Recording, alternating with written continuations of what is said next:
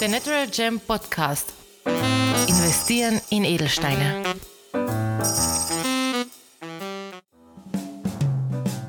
Ja, und willkommen zurück bei The Natural Gem Podcast, wo wir uns alle zwei Wochen auf die Spuren des Edelsteins begeben. Heute wieder mit meinem Kollegen und guten Freund Ferdinand Schwarzer. Hallo Ferdinand. Hallo Emanuel, es freut mich wieder hier zu sein. Du bist ja jetzt schon fast ein Stammgast bei uns bei The Natural Gem Podcast, muss man auch sagen, nach Nachfrage von vielen äh, unserer An Hörerinnen und Hörer. Die wollen dich einfach wieder hören. Das freut mich zu hören. Und heute sprechen wir über einen, ja, oftmals eigentlich nicht übersehenen, aber vielleicht ja, missverstandenen Stein, und zwar den Aquamarin.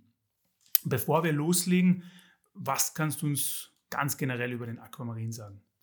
Ganz genau, ja. Also der Aquamarin gehört eben zur Familie des Beryls und ist sozusagen ein ganz enger Verwandter vom Smaragd, den wir alle kennen und auch vorher schon in Folgen behandelt haben. Also die grüne Variante des Beryl, die ist eben der Smaragd. Aber es gibt eben auch die blau-grünliche Variante, das ist eben der Aquamarin, also es ist die dominante Farbe ist blau, ein helles Blau. Und zum Beryl gehören dann aber noch andere, äh, andere Edelsteine, wie zum Beispiel der Morganit, das ist die pinke Version des Beryls, oder auch der Heliodor, die gelbe Variante des Beryls. Ja, und mein persönlicher Lieblingsstein, der rote Beryl aus den Wawa Mountains in Utah. Ganz genau, der nirgendwo sonst vorkommt und einer der teuersten Edelsteine der Welt ist. Ja, genau. Ähm, der Aquamarin ist doch, wenn ich das so sagen darf, ein bisschen verschrien vielleicht als mehr so als ja, traditionsreicher Schmuck, kann man sagen, aber eher mehr so als, also früher hat man sehr viel Aquamarin getragen, große Schmuckstücke, sehr ja, altbacken fast schon. Ist das fair? Nun ja, also es stimmt, dass der Aquamarin eine sehr lange Tradition hat. Schon die alten Römer und sogar die antiken Griechen haben den Aquamarin getragen, eben als Amulett, das sozusagen auch schützende Wirkung hatte und glücksbringende Wirkung hatte. Also so blickt auf eine lange Geschichte zurück, der Aquamarin. Und ich finde aber persönlich, dass gerade in den letzten Jahren der Aquamarin immer moderner wird. Ähm, es gibt moderne Designer, die Aquamarin sehr stilvoll und sehr elegant in ihre Schmuck integrieren. Und ich finde es ungerecht zu sagen, dass es altbacken ist heutzutage. Also es gibt coole Designs. Ja. Es ist jetzt der traditionelle Stein, also wirklich dieser bläulich, fast schon, ja, Swimmingpool möchte ich nicht sagen, weil das ist natürlich eher mehr in Richtung Paraiba-Turmalin, aber so dieses mehrige fast schon, ist das, das also das ist, denke ich, der Aquamarine, den man kennt, oder gibt es denn auch in vielen verschiedenen anderen Varianten, die vielleicht auch möglich wären? Ja, ganz genau. Also wie der Name eben schon sagt, Aquamarin vom Lateinischen eben das Meerwasser. Es erinnert der Aquamarin an das Meerwasser, daher auch sein Name. Und es ist ein, ein helles Blau. Es ist jetzt nicht so ein sattes, tiefes Blau wie beim blauen Saphir zum Beispiel in Royal Blue oder wie beim Tansanit, sondern es ist ein helleres Blau. Aber auch innerhalb des Aquamarins gibt es verschiedene Abstufungen in der Farbe. Je, generell kann man sagen, je mehr Grün drinnen ist, also je, je stärker grünstichig dieses helle Blau ist, desto weniger wertvoll ist es. Ja. Und je weniger grünstichig es ist und je satter dieses, aber immer hellblau ist, ähm, desto wertvoller ist es. Ganz speziell dabei hervorzuheben ist eben der Santa Maria Aquamarin, also mhm. die Farbe Santa Maria. Das kommt aus Brasilien. Und das ist eben ein ziemlich so ein, ein leicht dünkleres, ähm, satteres ähm, Hellblau immer noch. Und das ist eben die begehrteste Farbe und da wird der Aquamarin dann auch richtig teuer. Okay. Zwei Fragen dazu. Also, du hast Brasilien schon erwähnt. Äh, man hat ja sehr viele Vorkommen, Beryl, äh, Kolumbien mit Smaragd. Wir haben eben gerade erwähnt, Wawa Mountain Suta, also auch eher in Amerika. Ähm, wo findet man denn die meisten Aquamarine? Ist das Südamerika hauptsächlich oder haben wir da auch andere Länder? Ja, tatsächlich kommt der Aquamarin an vielen Orten auf der Welt vor. Ähm, ganz stark in Südamerika und in Brasilien vor allem. Aber auch in Afrika gibt es viele Fundstätten, ganz speziell dabei zum Beispiel Madagaskar oder Kenia. Und eine berühmte Fundstätte ist auch eben Pakistan und das Karakorum-Gebirge, das eben sozusagen der Fortsetzer des Himalaya-Gebirges ist. Und ähm, ich, ich selbst habe eben Pakistan schon besucht und ähm, dort auch wirklich sehr schöne Aquamarine gesehen, auch sehr große. Also Aquamarin kann auch sehr groß werden. Ja. Bevor wir auf die Größe zu sprechen kommen, sind ja doch eher die größeren Steine. Noch meine zweite Frage von vorhin, die ist vielleicht ein bisschen blasphemisch, aber wir haben jetzt zwei der bekanntesten, sagen wir mal, hellblauen Steine der Erde, die in Brasilien vorkommen. Ist das Zufall oder hat das einen atomaren sozusagen Hintergrund? Ja, ich weiß nicht, ob das einen atomaren Hintergrund hat oder sozusagen physikalischen Hintergrund. Ja. Ähm, auch der, ähm, auch der Paraiba-Turmalin, wenn du dich sozusagen auf den beziehst, ähm, der kommt ja auch in Afrika vor. Also ich glaube eher, dass das Zufall ist. Aber genau, tatsächlich sind sie sich relativ ähnlich. Also ein Paraiba-Turmalin in schlechter Qualität kann mit einem Aquamarin durchaus verwechselt werden. Wo siehst du jetzt, also rein optisch her, natürlich jetzt äh, physiologisch sieht man das wahrscheinlich sehr schnell, aber rein optisch, was wäre so ein nicht, Hausfrauen- oder Hausmann-Tipp, um einen Paraiba von einem Aquamarin zu unterscheiden? Also auf, die, äh, auf den ersten Blick sind das auf jeden Fall die Einschlüsse. Ähm, Aquamarine werden eigentlich kommen viel reiner vor, als es der Paraiba-Turmalin vorkommt. Und ich glaube, das zweite riesige Indiz wird die Geldbörse sein, denn äh, ein Paraiba in Top-Qualität kostet leicht 150.000 Dollar das Karat, wenn er aus Brasilien kommt. Das ist beim Aquamarin nicht so. Also die beste Farbe an, an also Santa Maria Farbe bei Aquamarin kostet nicht mehr als 1000 Dollar das mhm. Karat. Und bevor wir jetzt wirklich auf die Größe zurückkommen, weil du es schon erwähnt hast, aber könntest du dir auch mal vorstellen, dass ähnlich wie ein Spinel zu Rubin oder wir haben Zaborit letztens erwähnt, zu Smaragd, ein Aquamarin vielleicht ein ja, zweiter Paraiba sein kann in Zukunft, wenn der einfach immer unleistbarer wird? Oder ist das eher dadurch, dass die Unterschiede doch so groß sind, äh, vielleicht ein Wunschspiel?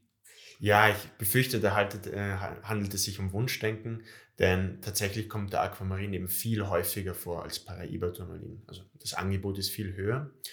Ähm, der standardmäßige Aquamarin wird sehr viel in Schmuck verwendet und ich finde, dafür ist es perfekt geeignet. Schöne Designs, ähm, schöne helle blaue Farbe, irgendwie auch jugendlich, finde ich heutzutage sogar. Ähm, also der durchschnittliche Aquamarin würde ich jetzt nicht unbedingt als Investment empfehlen. Was man aber sagen kann, ist eben die ganz spezielle Top-Qualität, ein Santa Maria Aquamarin eben in der besten Farbe.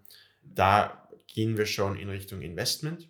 Grundsätzlich würde ich sowas nicht beim Erstinvestment empfehlen. Also zum Erstinvestment sage ich immer, dass ich empfehle Rubin, Saphir, Smaragd. Die haben die höchste Wertsteigerung und sind die bekanntesten Steine eigentlich auf der Welt. Aber Durchaus kann man dann nachher, wenn man diese Grundsteine schon hat, äh, zum Beispiel einen Top-Qualität Santa Maria Aquamarin beimischen. Vor allem, wenn man die Blumenstrauß-Theorie so ein bisschen verfolgt, dass man wirklich alle diese Farben in seinem Portfolio äh, abdecken möchte, muss man entweder Paraiba oder eben diesen Aquamarin. genau, beim, beim Aquamarin steigt man ein bisschen günstig aus. Dann. Genau. Ja, aber da kommen wir gleich zur Größe, weil du es erwähnt hast. Ähm, durchaus größere Steine zu finden. Also der, der größte Stein, wirst du uns gleich sagen, der je gefunden wurde, vielleicht vom Aquamarin. Aber was kann man denn so durchschnittlich rechnen? Bei ja, also wie gesagt, ähm, Aquamarine kommen häufiger vor und auch sehr groß vor. Ähm, man kann leicht für den Schmuck zum Beispiel finden einen 2, 3, 4, 5 Karäter, kann man leicht finden und man muss keine Unsummen dafür ausgeben. Ich selbst habe zum Beispiel jetzt unlängst in Tucson auf der Messe und dann auch später in München jetzt auf der Inhorgenta sehr, sehr schöne Top-Aquamarine gesehen, eben diese, wie eben angesprochen, Santa Maria Aquamarine und auch da habe ich einen 90 Karat Stein gesehen, also ein Riesendrum, wirklich sehr, sehr schön. Also man findet auch in sehr guter Qualität große Steine beim Aquamarin. Und ja, witzig, also ich habe mir das vor der Sendung, also vom Podcast nochmal angeschaut. Der größte Aquamarin, der je gefunden wurde, hatte 110 Kilo. Der wurde in Brasilien gefunden und ich habe mir Fotos angeschaut, das ist ein Riesending. Also schwerer als ich bin. Jetzt vielleicht zum Thema Schmuckstücke. Also du hast ja auch erwähnt, dass es auch jugendlicher wird und jetzt nicht mehr diesen altbackenen Ruf hat und auch vielleicht mehr mit dem Trend geht. Welche Aquamarin-Schmuckstücke kannst du dir am ehesten vorstellen? Ja, also ich finde, der Aquamarin eignet sich durchaus gut zum Beispiel für einen Ring. Denn anders als das Smaragd, also wir haben ja vorhin angesprochen, dass Smaragd und Aquamarin zu Beryl gehört, also zur gleichen Familie. Die Mooshärte sind wir hier bei 7,5 bis 8. Also gar nicht so weich eigentlich, dieser Stein. Nur beim Smaragd ist eben die Gefahr dadurch, dass er sehr viele Einschlüsse hat, dass er als Ring, dass man irgendwo anstößt und wenn man als Ring trägt, trägt der Stein brechen kann. Der Aquamarin selbst hat aber kaum Einschlüsse oder sehr wenige und kommt sehr rein vor. Also man findet durchaus, kann leicht für in Schmuckqualität Steine finden, die augenrein sind. Und dadurch ist er viel weniger anfällig für Brüche, weil diese Risse sind eben Schwachstellen im Stein, die der Aquamarin nicht hat. Und ja, dadurch finde ich durchaus schön, einen, einen Aquamarin als Ring zu fassen, speziell durch die Kristallstruktur, also der Aquamarin zählt zur hexagonalen Kristallstruktur, bietet er so, so länglich und eben sechseckig, wie der Name schon sagt. Und dadurch bietet er sich sehr gut für Ringe an. Und, so, und zwar speziell, wenn man ihn im Smaragdschliff schleift, also dieser achteckige, wie man ihn kennt, Smaragdschliff, ganz klassisch, mit länglichen Facetten. Schaut sehr, sehr schön und elegant auf der Hand aus. Und mir persönlich gefällt es gut, wenn man das Ganze dann noch mit kleinen sogenannten Melli-Diamanten umrandet, also kamisiert, einen Halo darum herum macht. Ähm, das schaut dann sehr, sehr schön aus. Das funkelt. Das Feuer der Diamanten macht ein richtig schönes Funkeln und Blitzen und gleichzeitig die elegante, reine Farbe des Aquamarins, die auch sehr beruhigend auf die Seele wirkt. Wunderschönes Schmuckstück. Das ist jetzt äh, sehr ja, sagen wir so, farbenprächtig umschrieben. Also ich kann es mir schon ganz gut vorstellen. Woher kommt es tatsächlich, also dass der, der Aquamarin fast keine Einschlüsse hat? Ist das Zufall oder kann man, kann man, gibt es da eine Geschichte dahinter? Ja, ich glaube, dass es einfach so, wie die Steine wachsen, wie es sich chemisch und auch physikalisch in der Erde formt, führt das dazu, dass es weniger Einschlüsse mhm. gibt. Ja. Das heißt aber auch, dass es nicht wie beim Smaragd jetzt Öl braucht beim Aquamarin. Ganz genau. Also Aquamarine werden normalerweise nicht geölt. Das Ölen beim Smaragd macht man eben vor allem, um die Risse zu verbergen. Und zwar die Risse, die die Oberfläche erreichen.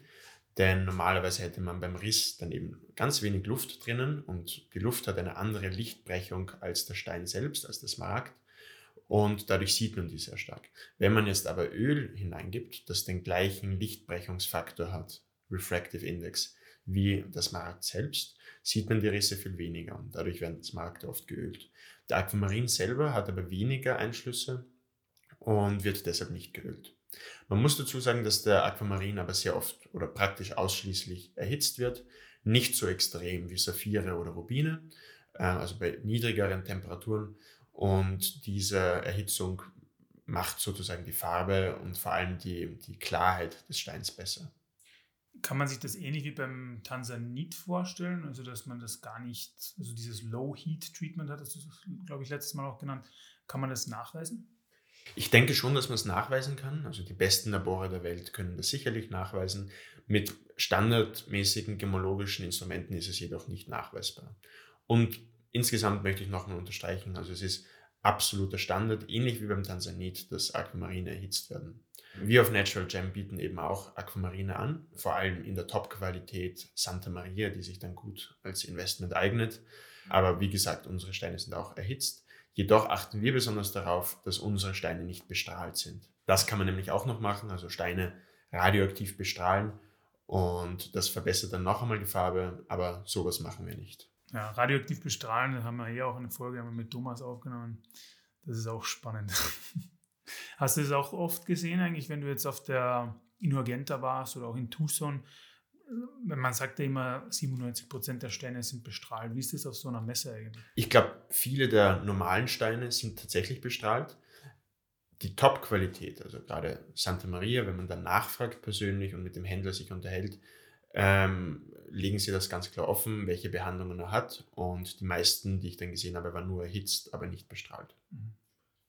Ähm, weil ich das auch noch abdecken möchte, Esoterik möchte ich es nicht nennen, aber Spiritualität, du hast auch vorhin schon erwähnt, der Aquamarin ist eher für Klarheit, für Weisheit, für Ruhe. Ähm, wie war das jetzt vielleicht geschichtlich, kulturell gesehen? Was sagt man so einem Aquamarin nach? Ja, also es ist die Farbe Blau. Blau wirkt beruhigend. Blau ist auch irgendwie, einerseits erinnert es an das Meer, wie der Name schon sagt. Ähm, es gibt viele Mythen und Geschichten, dass irgendwie Meerjungfrauen den Stein entdeckt hätten oder dass der Stein von Meerjungfrauen kommt. Äh, andererseits erinnert der, die Farbe des Aquamarins, das Blau, auch an den Himmel irgendwie und hat sozusagen was Himmlisches, Heiliges, Beruhigendes eben. Und ja, was wir gar nicht erwähnt haben, ist, dass eben der Aquamarin der Geburtsstein des Monats März ist. Mhm. Und eben speziell für Leute, die im März geboren sind, soll dieser Stein auch viel Glück bringen. Da muss ich mir natürlich einen Aquamarin zulegen, weil ich habe tatsächlich im März Geburtstag. Na, ausgezeichnet. Wir haben viele im Tresor. Aber Ferdinand, vielleicht noch für unsere Zuhörer, weil das haben wir tatsächlich glaube ich, noch nicht erwähnt im The Natural Gem Podcast. Was sind denn Geburtssteine? Ja, also Geburtssteine sind Steine, die Leuten zugeschrieben werden, die in gewissen Monaten geboren sind. Zum Beispiel eben jetzt haben wir gerade angesprochen, im Monat März ist der Aquamarin, daher passend für unsere heutige Folge, der Geburtsstein. Und man sagt eben sozusagen im Volkstum und Aberglauben, dass der Aquamarin allen Leuten Glück bringt, die in diesem Monat, also im Monat März, geboren sind. Für mich zum Beispiel ist es so, ich bin im April geboren und für mich ist der Geburtsstein der Diamant. Und damit bin ich eigentlich ganz zufrieden, denn der Diamant ist das härteste Material der Welt und ich denke, das trifft gut zu. ja, habe heute schon mit ein paar Kolleginnen gesprochen, jemand, der im Juli Geburtstag hat, zum Beispiel der Rubin. Ähm, aber wir werden dann äh, jedes Monat einmal erwähnen, welcher Stein gerade der Geburtsstein ist und wollen da auch nicht zu viel vorwegnehmen. Auf jeden Fall. Und auch auf unserer Instagram-Seite kann man sich alle Geburtssteine anschauen und dann auch seinen eigenen herausfinden. Ja, vielleicht noch abschließend, wie würdest du jetzt für dein eigenes persönliches Portfolio einen Aquamarin hernehmen? Also ich weiß schon, dass du natürlich Rubin, Saphir, Smaragd schon hast, beziehungsweise dass das deine ersten Steine sind. Aber würdest du dann jetzt gleich hergehen und sagen, okay, Spinell als nächstes oder Tansanit oder Turmalin oder gleich den Aquamarin? Ich glaube, dass es, also wie gesagt, zuerst Rubin, Saphir, Smaragd. Aber danach ist es wirklich persönlicher Geschmack. Welche Farbe gefällt dir gut? Womit hast du Freude? Was würdest du dir eventuell auch als Schmuck fassen lassen? Bei mir würde der Santa Maria Aquamarin sogar sehr hoch oben stehen. Mhm. Ich persönlich mag ihn mehr als den Tansanit zum Beispiel. Ganz großartig finde ich zum Beispiel den Savorit, dieses starke Dunkelgrün, das ähm, wunder wunderschön ist. Aber gerade bei diesen Viert Fünft Steinen, also nach Rubin, Saphir, Smaragd, ist wirklich, kommt es auf den persönlichen Geschmack an und das, womit man persönlich Freude hat. Ja, ich finde so beim Beryl ist es wirklich lustig, weil man hat halt den Smaragd oder den roten Beryl am einen Extrem, dann den Aquamarin so ein bisschen in der Mitte und dann den Morganit, der eigentlich sehr, sehr, sehr oft vorkommt. Ne? Ganz genau, also auch der Morganit kommt oft vor, wird auch im Schmuck immer beliebter. Speziell eben der Morganit ist ein pinker Stein oder roséfarbener Stein und wird deshalb gerade heutzutage mit Rosé Gold sehr gerne in Kombination gefasst. Schaut auch hübsch aus. Und der Morganit hat eben auch eine, eine lustige Anekdote. Und zwar einer der berühmtesten Edelsteinsammler der Welt, den man aber als solches jetzt gar nicht kannte, war JP Morgan, der Gründer der gleichnamigen Bank. Der hat sehr viele Edelsteine gesammelt und der hat sich immer gewünscht, dass auch ein Edelstein nach ihm benannt wurde. Und weil er den Morganit, also die Farbe des Morganits, sehr gerne mochte, wurde dann der, dieser Stein, also die pinke Variante des Beryls, nach ihm benannt. Deshalb Morganit. Ja, spannend. Aber das ist die Folge der Aquamarine. Jetzt wollen wir nicht zu viel vorwegnehmen, natürlich. Spoilern Ganz für genau. zukünftige Folgen. Ferdinand Schwarzer, danke, dass du heute wieder mal da warst. Und ich freue mich schon, dich das nächste Mal bei The Natural Gem Podcast willkommen zu heißen. Sehr gerne. Hoffentlich auf bald. Vielen Dank auch dieses Mal fürs Einschalten und Zuhören. Wollt ihr mehr Informationen und mehr zum Thema Investieren in Edelsteine erfahren? Dann klickt einfach auf unsere Homepage www.thenaturalgem.com. Dort könnt ihr auch gleich einen Beratungstermin vereinbaren. Dieser kann telefonisch oder per Zoom oder natürlich auch persönlich erfolgen. Dafür könnt ihr auch einfach zu uns ins Büro vorbeikommen, am Universitätsring 12 in Wien. Um uns zu kontaktieren, könnt ihr uns natürlich auch anrufen oder auch einfach eine Mail schreiben. Telefonnummer sowie E-Mail-Adresse sind in den Shownotes verlinkt. Bis zum nächsten Mal bei The Natural Gem Podcast.